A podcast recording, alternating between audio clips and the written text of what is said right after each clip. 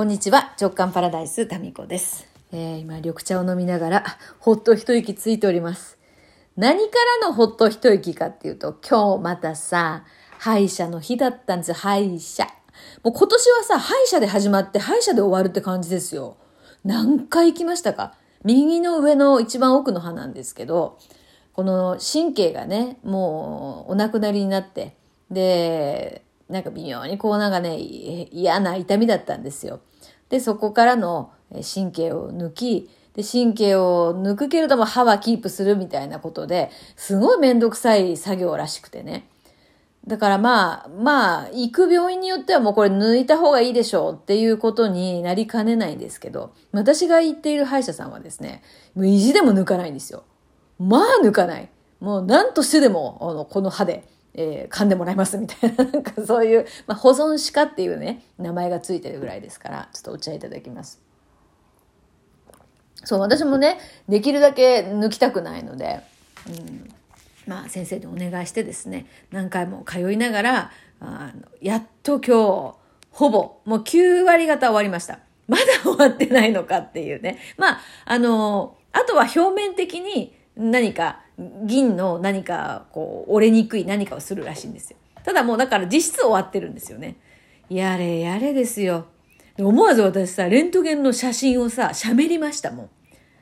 もう、あ、こういう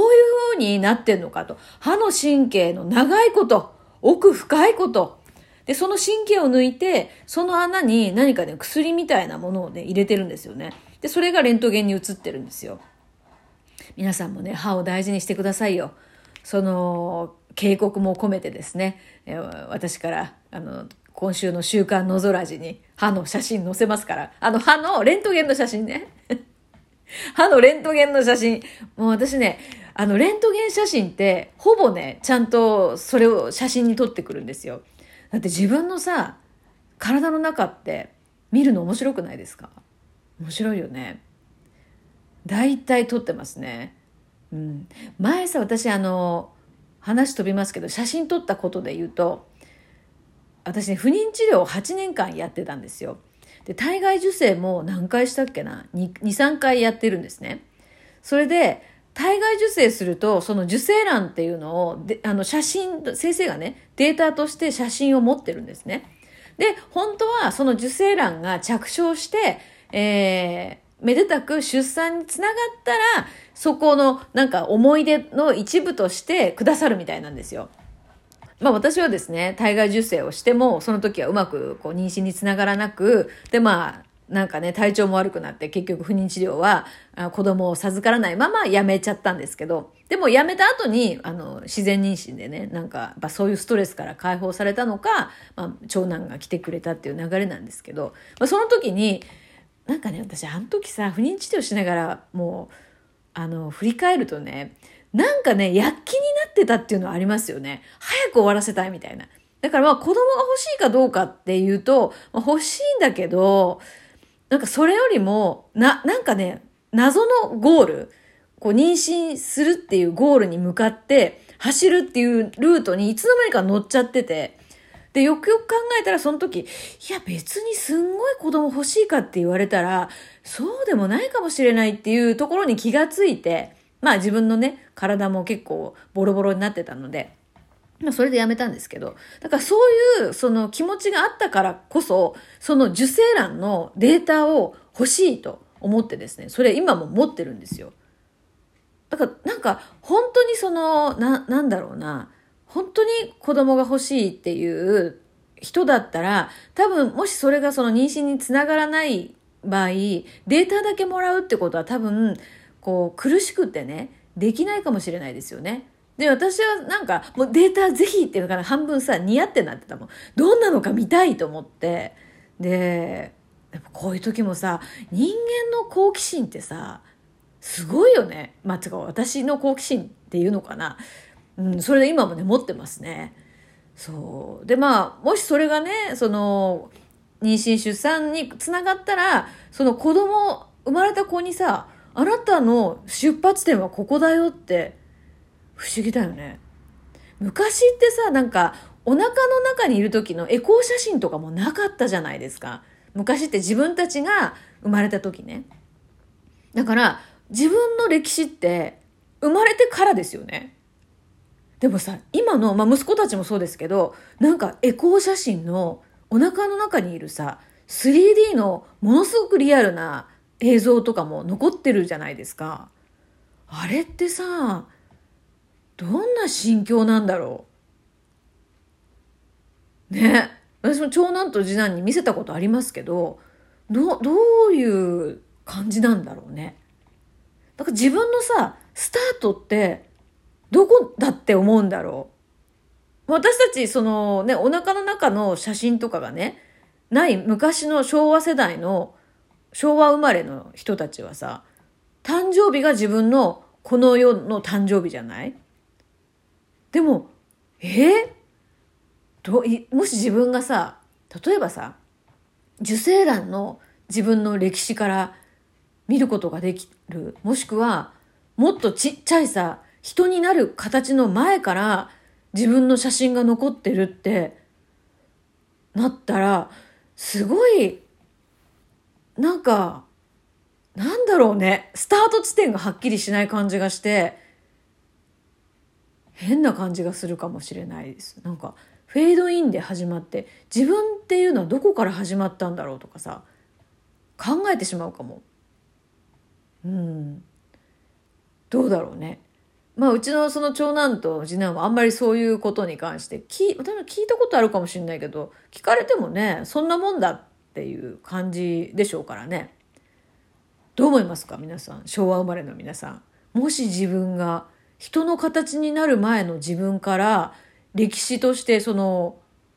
アルバムに残っていたらどんな感じなんだろう？なんかこれってさどう生きるかとか、自分とはど、なんだとかさ、そういうところにも影響してくるような発想だと思いません？あんま考えないのかな、そういうこと。不思議だよね。うん。なんかもうほら、保健体育でさ、こう、受精して、それが命につながるみたいな、そういうのは学びはしたけど、まあ、それは一般的な知識としてインストールされてるだけで、これが自分のそれだよ、みたいな。自分、自分って思えるのかな？すみません、今日も全く、あの、全く何、ゴールはないです。ゴールはなく歩き出したら今ここにいます。不思議だよね。自分の始まりってどこやろうって。そんなんでも、まあ、誕生からが自分だっていう風な、まあ、そういうこう、共通の思い込みがあるだけで、自分のスタートってそれ考えると分かんないよね。だって、受精卵かもしれないし、もっと言うと、ご先祖様とかさ、そういうところまで繋がってくるっていう考え方もあるだろうし。うん。不思議ですよね。まあ、こうやってさ、命に関わること、生命の誕生とかさ、人間の死とかさ、そういうのって本当にわからないことだらけで、考えるのは楽しいけど、答えはないですよね。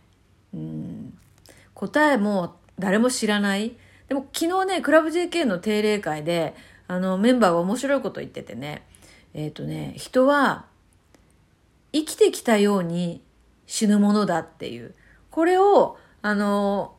お母様かな？おばあ様かな？から、あの、いつもね、聞かされてたらしいんですよ。そして本当にそうだなって思うなんていう話もね、えー、聞かせてもらいました。人は生きるようにしか死ねない生きるように死んでいくんですよ。うん、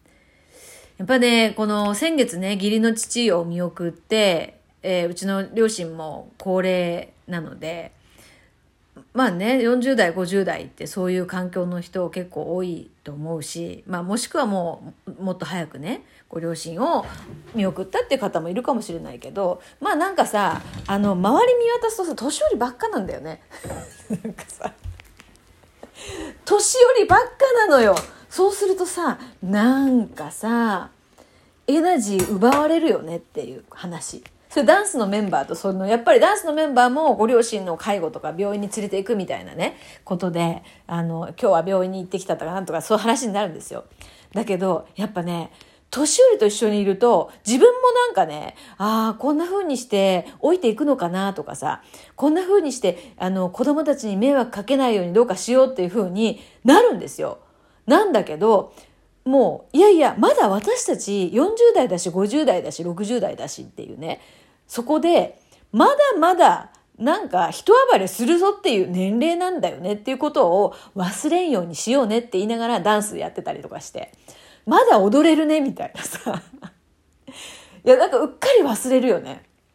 やっぱ年寄りとさ、年寄りってなんか言うとさ、あのちょっとね、あれですけど、言葉悪いかもしれませんけど、いやでもほんとそう。まあ、年寄りとばっかりいるとね、なんか老けるわ。気分的に。なんか枯れてくもん、なんか。潤いをさ、奪われる気がする。でもさ、多分お年寄りの皆さんは若いエネルギーをもらったみたいに感じてるのかもしれないけど、やっぱね、若い人たちと一緒にいるっていう、一緒に遊ぶとかさ、なんかそういう場所って意図的に元、まあ、なんか私最近こういうことばっかり言ってるかもしれない。うん。やっぱこうね、ピチピチ、生き生きさ、跳ねてる環境に自分をさ、置くってすごく大事だよね。うん。まあダンスはね、ダンス行ってもやっぱり同じぐらいの年だから、あんまりダンスはさ、若い人たちと一緒にやると、怪我するからさ。なんかね、そういうふうにちょっと、もう気がつけばさ、高齢化社会ですから、周りが本当にお年寄りがいっぱいですけど、まあ貴重なね、若い人たちを捕まえてですね、くっついていこうかなっていうふうに、えー、そう思ってる53歳でございます。若い皆さん、ぜひよろしくお願いします。誰に向かってのメッセージがわかんなくなりましたけど。はい、今日はこの辺で。